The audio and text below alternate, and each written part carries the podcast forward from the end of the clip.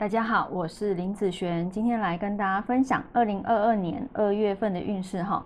那二月份是从二月四号到三月四号，不是从二月一号开始哦。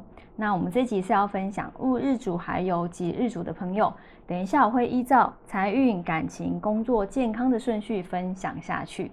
第一个，我们先来分享财运的部分哈。呃，这个月的财运啊，其实算是一个平平平稳的一个部分。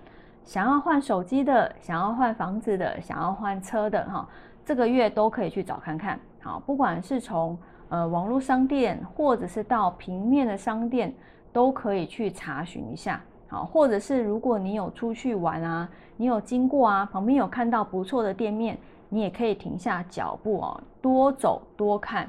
有时候不一定出现在哪里哦。那以感情运方面来说呢，哈，男生女生这个月其实都都是差不多啊，感情都算是不错哦，哈。那单身的朋友有机会遇到一些不错的异性啊，或者是呃之前你有一些没有在联络的异性，好，那你可以哈，就是跟他们联络一下，好，比如说从 FB 啦、IG 啦、赖啦、微信啦，哈，这些都好，啊，去跟他们先打个招呼。好，问对方过得怎么样啊？哈，找一些话题聊天。好，那你们还是会很有机会的。那在工作运方面来说呢，哈，这个月工作运气算是不错啦。哦。